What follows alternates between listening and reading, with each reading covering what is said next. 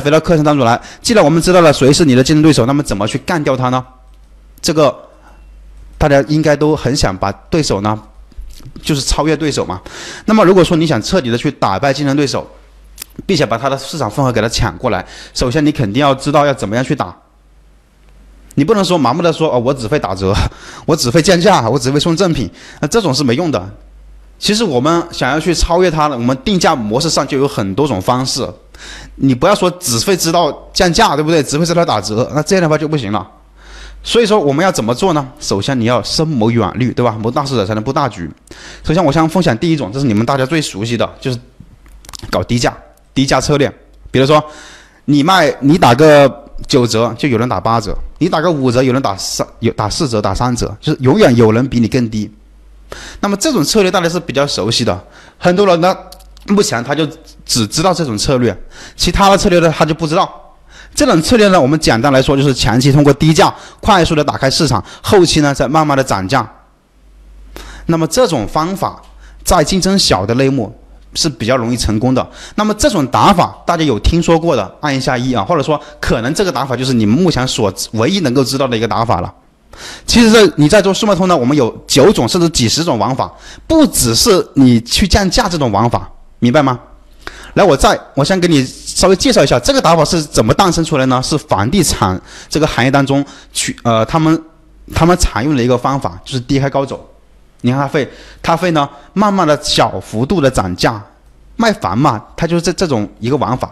所以放到速卖通，不仅仅是速卖通，做淘宝也好，做京东也好，做拼多多也好，包括现在的抖音电商，其实很多人他都用这个玩法玩得风生水起。但是这个玩法有个弊端，就是你不能一直低价下去。你一直低价的话呢，那你也没钱赚，你的对手也没钱没有钱赚。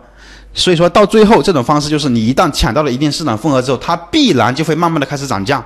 是这种方式，这种方式也导致很多卖家快速的进行一个成功的，也有这这种方式。然后我再给大家分享一种方式，叫做分级定价法。这种你们可能就没有听说过了，是怎么玩的？我们也来介绍一下啊。我想我们直接先先给大家放大一下啊，给大家放个全屏。好，这个产品啊，它是卖二十八美金的。它只是一个裸机，就是它没有遥控器那些啊。像这个产品它是有一个遥控器的，它卖三十一。你注意看，这个是二十八美金，然后往下这里呢是三十一美金，它多了，它贵了几块钱，对不对？贵了几美金，但是它多了一些价值，就是多了个遥控器。来，我们再看第三个产品，前面这个是卖三十一，你记，你稍微记一下，三十一点八二，相当于卖三十二美金了。然后这边呢卖三十三。相相对于差不多贵了贵了一美金，但是它多了个什么东西呢？它什么都没有多，只是换了一个遥控器。这个是这个黑色的，这个是有点黑红色的，啊，所以我们就可以呢给它解释为，呃，分级定价法就是划分至少两种以上的产品，也就是说你们所熟知那种套餐，买套餐，你 A 套餐、B 套餐、C 套餐，对吧？第一种呢，你看到第一种它二十八美金。它虽然便宜，但是它价值比较少，就是一个裸机在这里。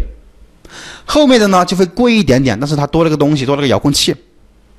所以呢，这种模式叫做分级定价法，就是随着价格的增加，我对应的给你的价值也会越高。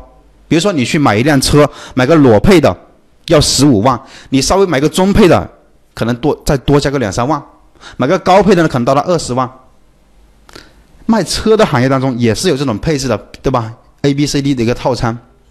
好，然后我们再举个例子，行车记录仪，它这里呢是有两个套装的，有一个镜头的，还有双镜头的。双镜头就是前面、后面都有摄像头，但它们的价格是不一样的。我们看这个三十三美金，这个呢是三十八美金，同时它们都是十六 GB 的啊，我我选择的都是十六 G 的一个内存的。那么你你会发现跟前面那个前面这个。VR 眼镜是一样的，它是一样的一个模式，它就是我价格贵一些的话，我的送你的东西就会多一点。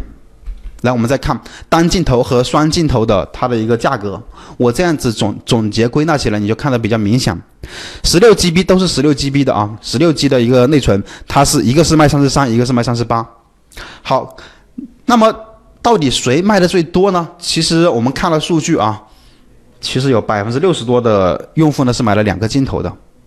就是前后摄像头，而且他们买的都不是十六 G，是买的三十二 G 的内存卡。